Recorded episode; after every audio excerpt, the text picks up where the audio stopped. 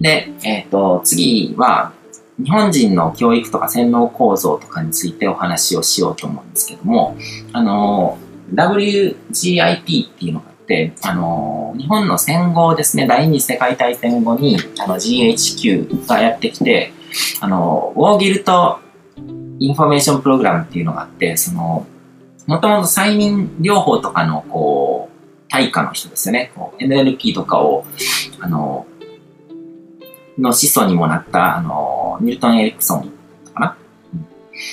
うん、っていう人とか、その催眠の技術とかを使って、その日本人っていうのがこう戦争でこうすごく強く手こずったので、あのあまあ、戦前の日本っていうのはある意味宗教国家だったわけですね。天皇を神として、それ、あの、天皇っていうとか国とか、日本っていう国とかを神様として、それを信仰して、そのために命を投げ捨てるみたいな行動をとるような人たちだったので、あの、で、その、明治維新後の急激なこう経済発展とかそういうのとかも信念信仰の力によってこう成し遂げてたので、で、あの、それを骨抜きにするためのプログラムとして、こう、戦争を起こしたこう、あの、モーギルトなので、その、あの、罪悪感ですね。うん、罪悪感っていうのを受け、植え付ける。戦争の責任とかそういうものとかを植え付けるための、こう、洗脳プログラムみたいなものが組まれて、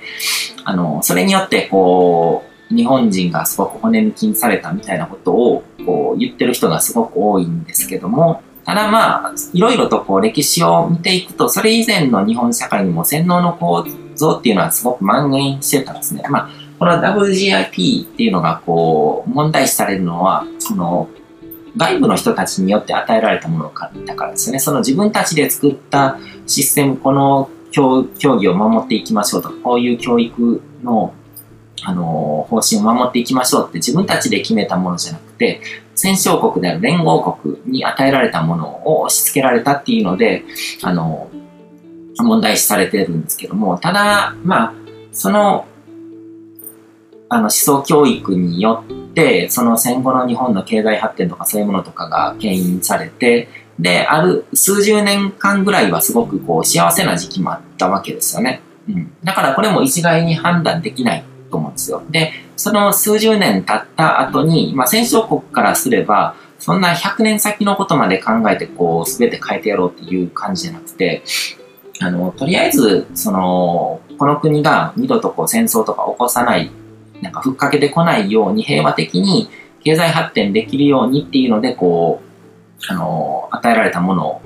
で、実際それが数十年間はようまくこう機能してたっていうところもあるので、まあ、この責任転嫁することもできないと思うんですね。そこから、あの、その数十年経っていく中で自分たちで何かこう気づいて変えていくっていうこともできたと思って、うん。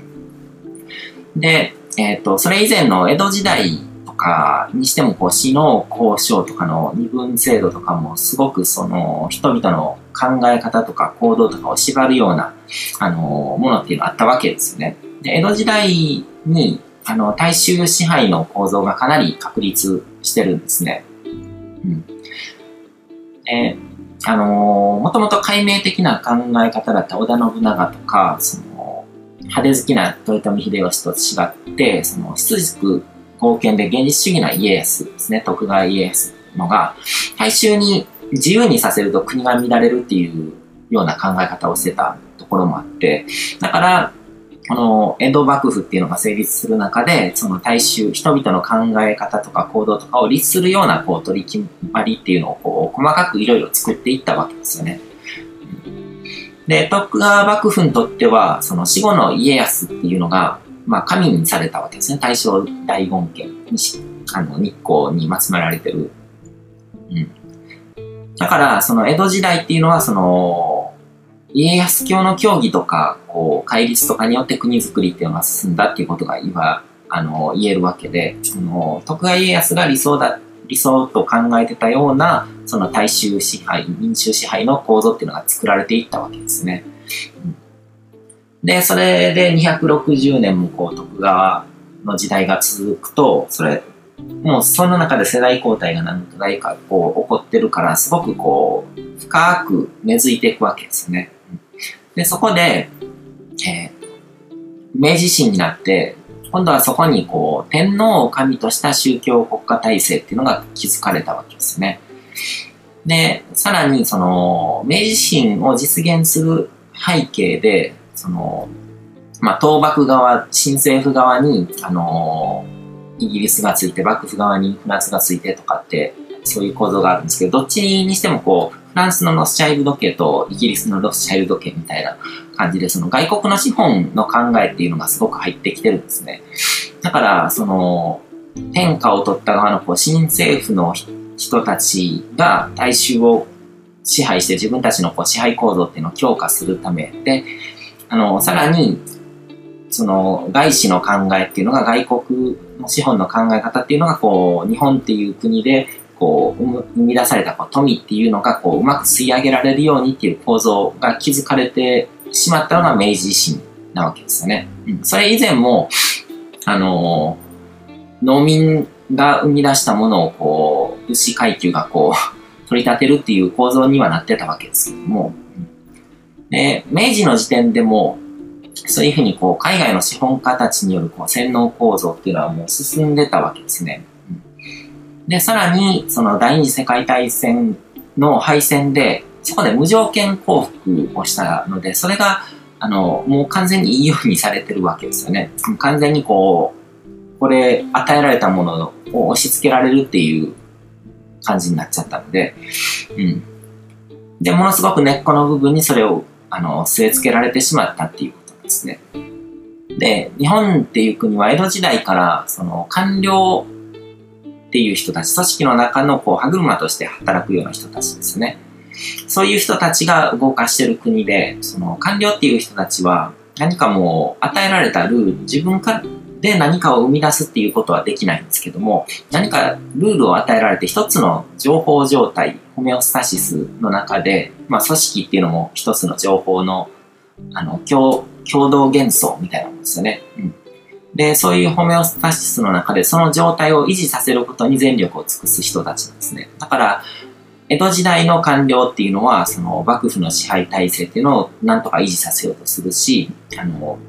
今の日本は今のこう、官僚の機構、その体制っていうのをなんとか維持しようとする。何か大きく変えるっていうことは大事なので、そういうことはなるべく避ける。で、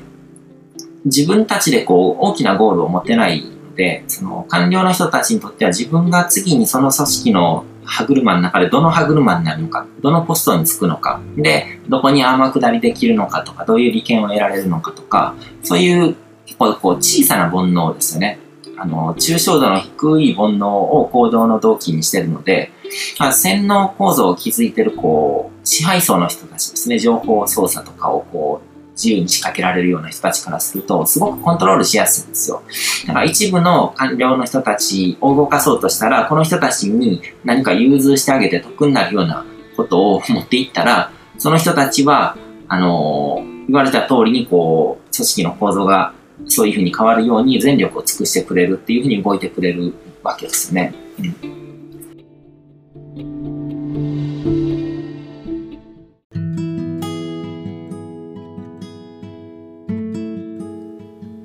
今回も最後まで聞いていただいてどうもありがとうございます。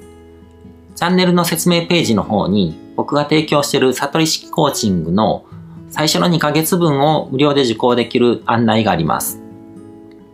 ゴール設定とアファメーションについて詳しく解説してるんですけども、僕自身もこれらのことを本格的に取り組み始めて、で、それで大きく人生を変えたという経験があるので、あの、まだ受講したことがない方であったりとか、このタイミングでピンとくる方はぜひ登録して体験してみてください。また、